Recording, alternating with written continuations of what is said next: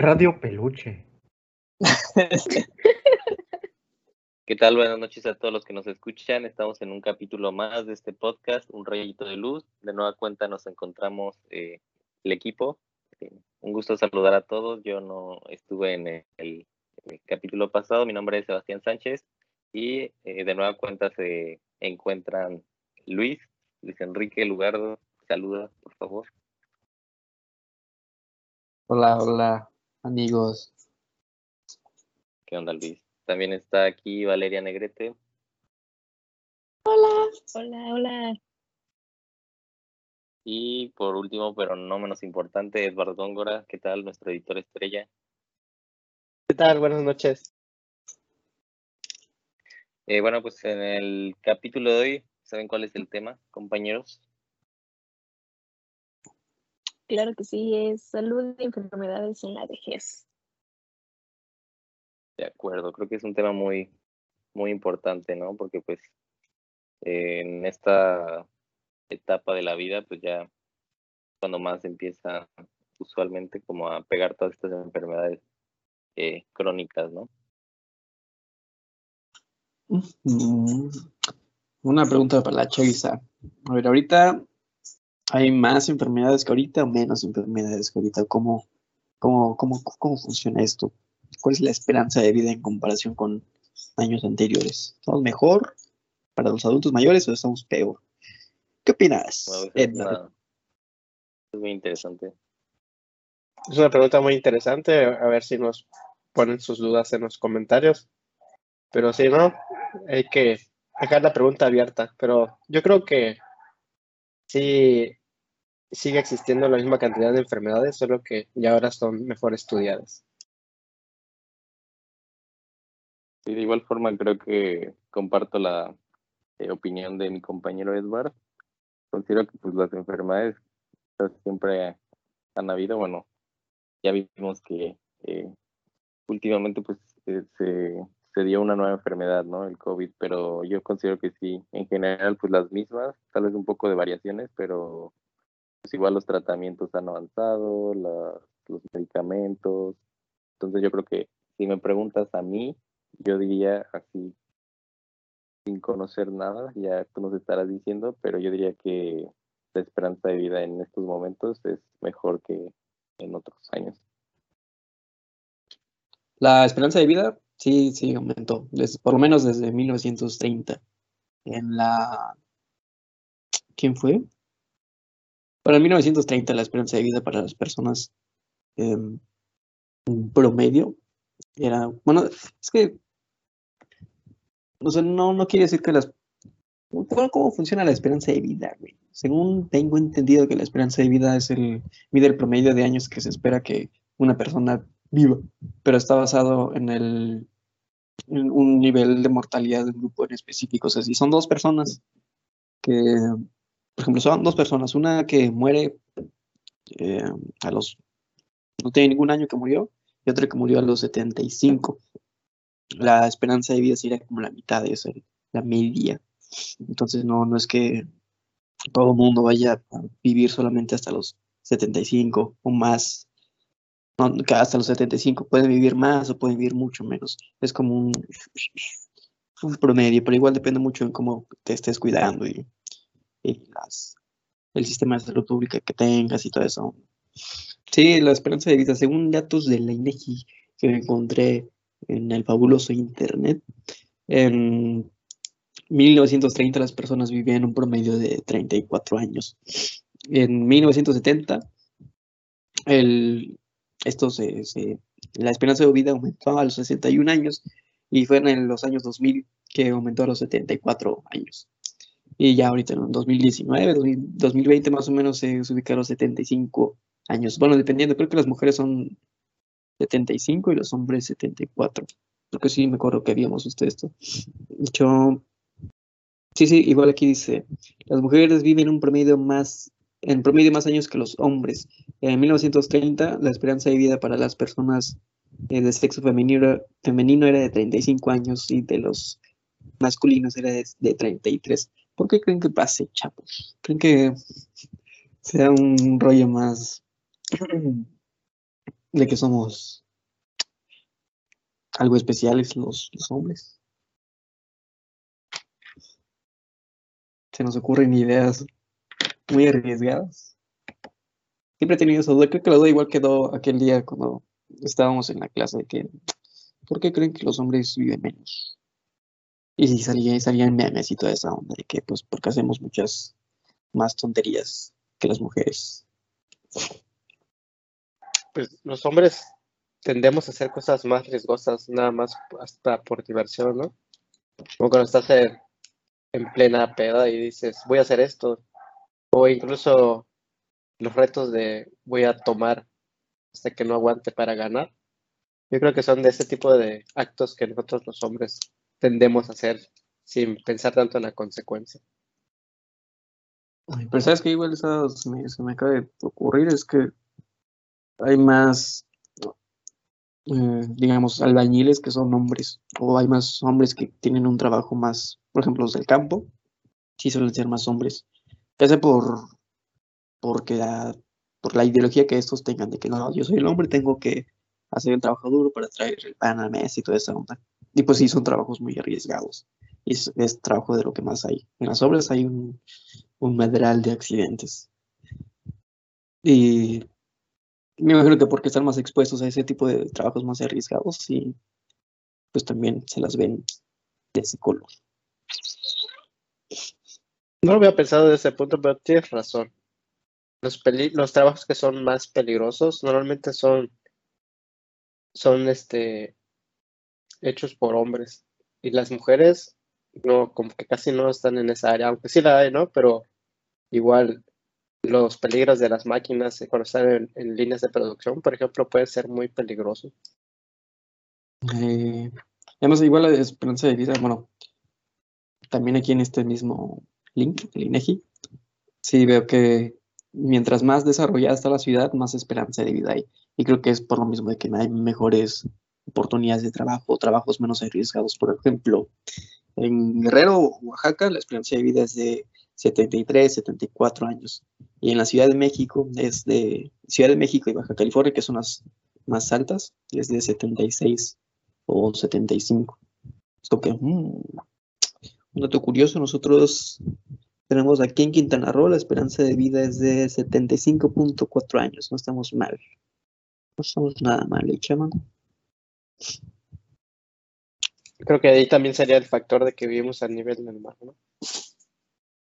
Mm, puede ser. el factor de la urbanización, ¿no? Porque no es lo mismo vivir en un pueblito que tiene nada más una clínica a vivir a una ciudad que tiene diferentes hospitales, ya sean privados o públicos.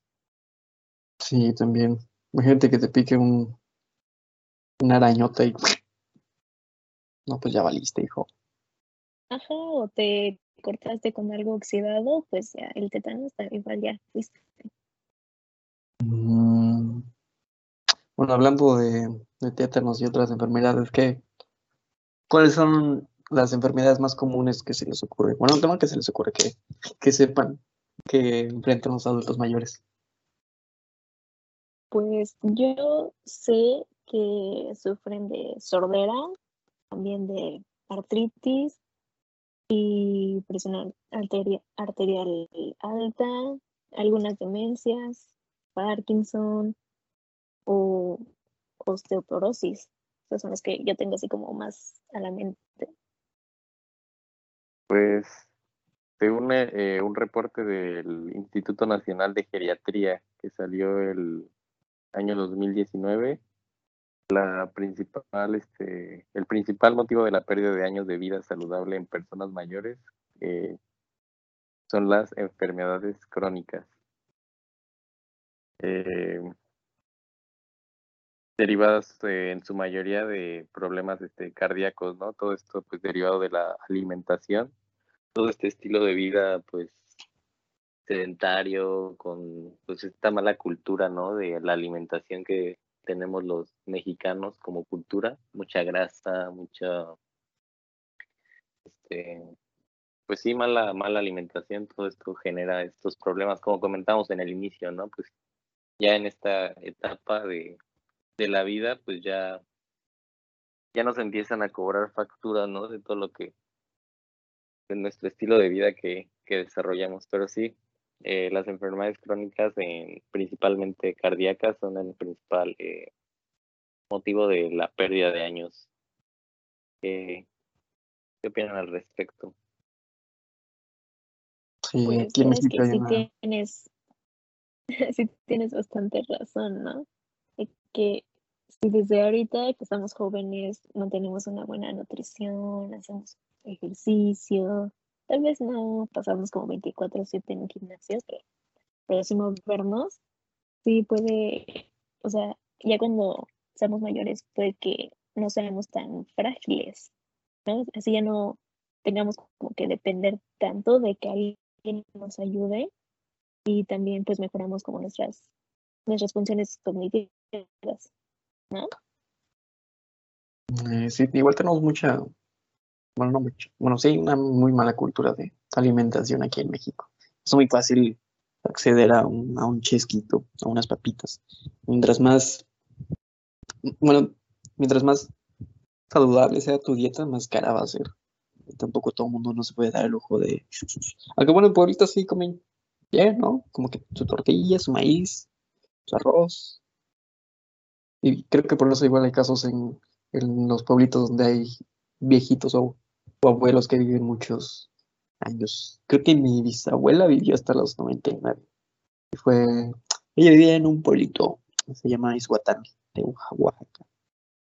Y estaba, estaba muy viejita. Órale, es que sí tienes razón con eso de que comer saludable es bastante caro, pero creo que una culpa es como de los de los supermercados, ¿no? O sea, porque en los supermercados eh, un kilo de algo te cuesta como 30 pesos y si vas a un mercadito te puede costar este, la, mitad de eso y está más fresco. Y pasa que los mercados están desapareciendo. Tengo entendido que es en los supermercados cuesta más caro porque tienen más fertilizantes y conservadores y toda la onda. Y la de los mercados sí está más fresquito y todo, pero no te dura tanto. Pero pues, creo que ya es otro tema de conversación. Si le queremos echar la culpa a alguien, es la cu- culpa del mercado. Pero no se preocupen, camaradas. Esa cosa va a caer. Yo creo que sí, igual es por el tipo de cultura que estamos obteniendo, ¿no? De que buscamos, ahora sí que moviéndonos por el capitalismo a, a productos que nos llamen la atención, ¿no? Y los mercados pues ya, ya están desapareciendo, como decía Valeria.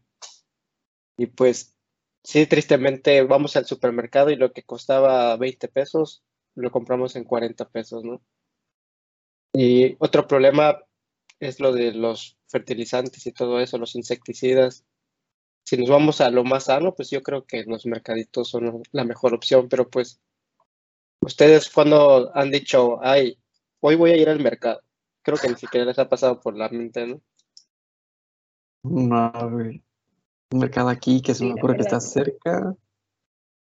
Nada, creo que los mercados de aquí en la ciudad de Cancún son, bueno, el más famoso es el 28, ¿no? Y el 23, y son los más grandes. Pero fuera de ahí, un mercadillo, no, solamente como que tiendas pequeñas, muy pequeñas. Eh, Aunque sería buena idea que si tienes un lugar, una tiendita cerca, que lo compres ahí, ¿no? Son pequeños cambios que pues benefician a todos también. ah, sí, tu, tu gotita de agua. ¿Y cómo está la salud pública en, en México para los adultos mayores? O sea, no solamente creo que sean, bueno, lo más importante sí sería alimentación, pero también la, el cómo está formada la, la ciudad. Por ejemplo, no hay muchos espacios para... Ah, bueno, ahorita ya acaban de poner la nueva, ¿cómo se llama esto? Ciclovía, ¿no? Por las torres. Bueno, en general en toda la ciudad creo que sí lo pusieron, pero antes de eso sí estaba raro encontrar espacios para caminar, que sean seguros y accesibles. Pues el caminar es una actividad física también, chamaco. Salir en una bicicleta es cierta actividad física que también va a traer beneficios futuro. ahorita solamente nos movemos en, en carro. o, uno no está mal moverse en, camión, pero pues si te quedas cerca, pues, sale a caminar, chamaco, no te cuesta nada. Yo creo que el futuro va a terminar siendo que nos movamos más en bicicleta, ¿no? Porque hasta de hecho llegas más rápido en algunas ocasiones por el tráfico. Te quedas encerrado en el embotellamiento. Y también hay que quitarnos esa costumbre de que voy al Oxxo a dos esquinas y me voy en mi coche, ¿no? Ahí te hablan, güey. No expongas en este programa de radio que vamos a hablar sobre cosas que tengan que ver con la vejez, lugar de... Amigos, amigas, antes de continuar con esta su programación eh, favorita en Spotify, síganos en otras redes sociales. Un rayito de luz en Instagram, todo separado por guion bajo, y también en TikTok. Ahí es con un arroba, ¿no? Arroba un, un rayito de luz, todo igual, separado por un guion bajo. Y en Facebook, pues así como va, un rayito de luz. Subimos mucho contenido diversos. En Insta están subiendo eh, los derechos de los adultos mayores, tengo entendido, ¿no? Y en TikTok manejan otros temas. Entonces, síganos, síganos. Visítanos, por favor, chequen su contenido. En ahí- justo ahí en esas redes sociales es- donde pueden dejar sus, sus preguntas, sobre todo en Facebook, por lo menos para este podcast. Y, y también pueden comentarles ahí eh, alguna duda que tengan con algún tema que estén subiendo. Y, y así, continuemos. Estamos hablando de las enfermedades más comunes del adulto mayor. Esto lo saqué de dónde? Lo saqué de la Organización Mundial de la Salud. Y son eh, enfermedades como, bueno, o discapacidades, discapacidades como pérdida de audición, cataratas y errores de refracción, dolores de espalda y de cuello, osteoartritis, neumopatías obstructivas, crónicas, diabetes, depresión, que esta es muy importante, eh, demencia, esta es- igual es muy importante, pero a eso le tenemos un capítulo dedicado a- para ella solita, para ella solita, bueno, no para ella sola, pero sí mm, una parte importante del capítulo. Y aparte, pues, desde que naces casi casi está programado que tus capacidades cognitivas se van a ir deteriorando. La sinapsis de tus neuronas no van a ser los mismos ya cuando tengas, no sé, los 80 años. Va a ser como un poquito más difícil aprender eh, cosas nuevas o no vas a reaccionar de la misma manera. Eh, está, muy loco esto de capacidades cognitivas, ¿no? ¿Tú tenías algo de esto? Como alguna, algún tipo de solución frente a eso? Digo, por las discapacidades físicas sí se está tratando con avances tecnológicos o con ciertos hábitos más saludables que se puede tratar esto, pero con las capacidades cognitivas no creo que no se ha avanzado mucho, ¿verdad? No, es un tema muy complejo. Hay diferentes fármacos, pero más que nada funcionan en la, actualidad como, como paliativo, ¿no? No, no para reducir las consecuencias de las enfermedades de este tipo en las que se afecta la, la parte cognitiva. Pero ya hay este, nuevos fármacos que están en estudio y pues siguen investigando también este, pues las plantas, ¿no? Que pues recordemos que la medicina antigua pues se basa de las plantas, ¿no? Y pues para este tipo de enfermedades, ahorita una de las más recientes que están investigando es la psilocibina, que se extrae de los hongos, ahora sí que de los hongos alucinógenos, esos que comes y te hacen ver cositas bien chistosas.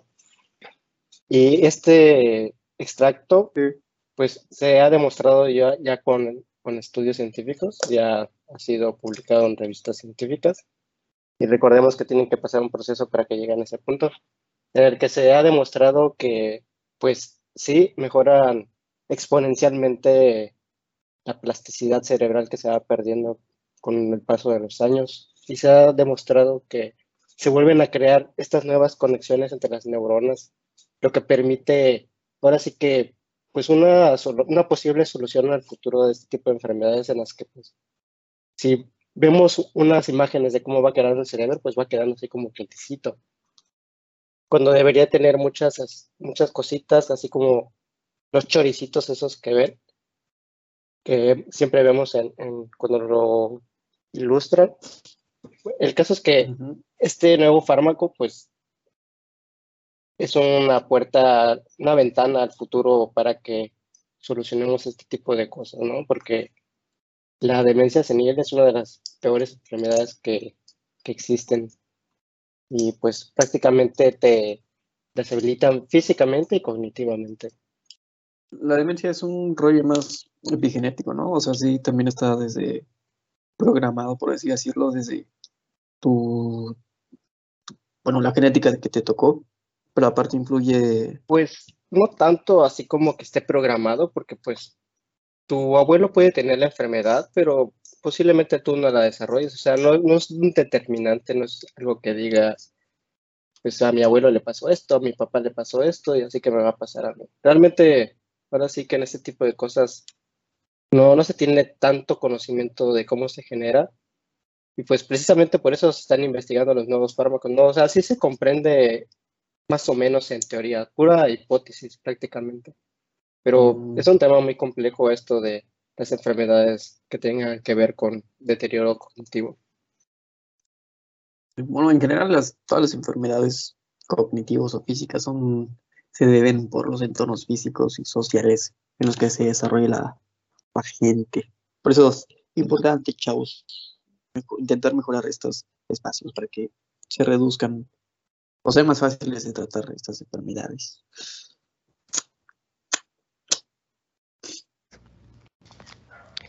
Este, creo que igual este otro tema importante a tratar, eh, si estamos hablando de salud y enfermedad en los adultos mayores, es eh, los servicios de, de salud, ¿no? Con los que cuenta el, pues, nuestro país. Eh, la verdad es que considero que el, todavía nos falta en cuestión de, infraestructura, de alcance, este, para, en cuestión de este tema, ¿no? De, de la afiliación de los adultos mayores a estos servicios de salud, pero la verdad es que el panorama en estos momentos de México yo veo eh, bastante bien. Creo que lo, bueno, ahorita una de las pruebas que, que se, por la que pasó, por la que pasamos todos más bien, pues fue la reciente pandemia, ¿no? Se, reflejó todas las carencias con las que cuenta el, el sistema de salud eh, pública nacional. Pero pues la verdad, desde mi opinión, creo que tampoco estamos tan mal. Igual este un dato, el, en septiembre de, de, este año, en septiembre de, que acaba de pasar, el- la revista Forbes eh, sacó un artículo este, donde mencionan que el 20% de los adultos mayores en México no están afiliados a, a ninguna este, institución de, pues de, salud pública. Eh, y también el- en este reportaje mencionan que eh, de los que están afiliados, bueno, este porcentaje de 20% es como un promedio, ¿no? Porque pues en algunos estados es más, es menos, pero a nivel nacional, en promedio, el 20% de los adultos mayores no están afiliados a ninguna eh, institución pues de salud pública, ¿no? Como es el IMSS, el seguro, este, pues el seguro o el, este, o estas instituciones. Y y del, bueno, del 80% restante que sí están afiliados, el 98% hace uso de, de estas instituciones. O sea, es prácticamente, pues todos, todos los que están afiliados hacen uso de, pues estas instituciones de salud, ¿no? Tanto de, eh, pues tratamientos, esta parte de, eh, hablando de, del Sistema Nacional de Salud Mexicano, ¿sabían que se divide en tres niveles? Y me refiero en niveles de, por ejemplo, el primer nivel es la atención que se da en primer contacto y se refiere al, al médico que está cerca de tu casa o donde trabajas. Por ejemplo, un CIMI, un, un- consultorio CIMI, ese es el primer nivel, ya que ahí es cuando por ejemplo, el 80% de los casos de, de diabetes, hipertensión, obesidad, ahí se realizan y se tratan, bueno, se tratan ahí estos, estas enfermedades. El segundo nivel son los hospitales generales, que ya se dividen en especialidades como la cirugía general, la pediatría, etcétera. Y el tercer nivel ya son los hospitales pues especiales de alta especialidad y subespeciales que en estos tienen pues tecnología más específica, tienen mayor conocimiento en ciertas enfermedades, eh, etcétera. bueno, sí, sí, amigos. Persona próxima a ser abuelo, o bueno, tal vez solo viejo, porque sí, creo que no, nadie, bueno, por lo menos en nuestra generación ya casi nadie quiere ser, tener hijos. Y pues si no tiene hijos, no tiene nietos, y si no tiene nietos, no es abuelo. Entonces sí, solamente sería persona próxima a ser viejo o un adulto mayor, antes de preocuparse por no ser un estorbo para la sociedad y que eso lo trate como un inútil por no tener rodeantes o, o cosas por el estilo, pues preocúpese por su propia salud. No tendrá ninguna oportunidad para tomar el, el tumbar el sistema que no le permite contribuir a la sociedad de una manera digna, sino con, comes tus, tus frutas, tus verduras, así como dijo Spider-Man si no haces ejercicios, si no te relajas de vez en cuando, si no tienes una mente clara y sana junto con un cuerpo lo más sano también posible, como para derribar un muro, pues no, no habrá futuro por, por todo el pasado tan descuidado que, que tuviste, un, pasado en donde no le diste la importancia que merecía a tu salud física y mental. Así que ponte ponte pilas y cuídate. Chécate, mírate, muévete. Y gracias a todos los que nos escucharon y no olviden comentarnos, poner sus dudas o cualquier cosa que quieran decirnos en nuestras redes sociales. Estamos en Facebook como arroba un rayito de luz. También de esta manera pueden encontrarnos en Instagram y TikTok. Y nos vemos la próxima, la próxima semana. Gracias. Eh, pues bueno, muchas gracias compañeros por sus eh, reflexiones y muchas gracias a, a todos los que nos escuchan. Recuerden que vamos a estar compartiendo, eh, vamos a seguir subiendo capítulos cada semana, entonces pues estén pendientes, se vienen cositas. Y el siguiente programa va a estar súper bueno de, sobre, sobre la demencia, así que no se lo vayan a perder. Igual fue un gusto hacer este capítulo con, con mis compañeros, así que nos vemos en la que sigue. Un saludo.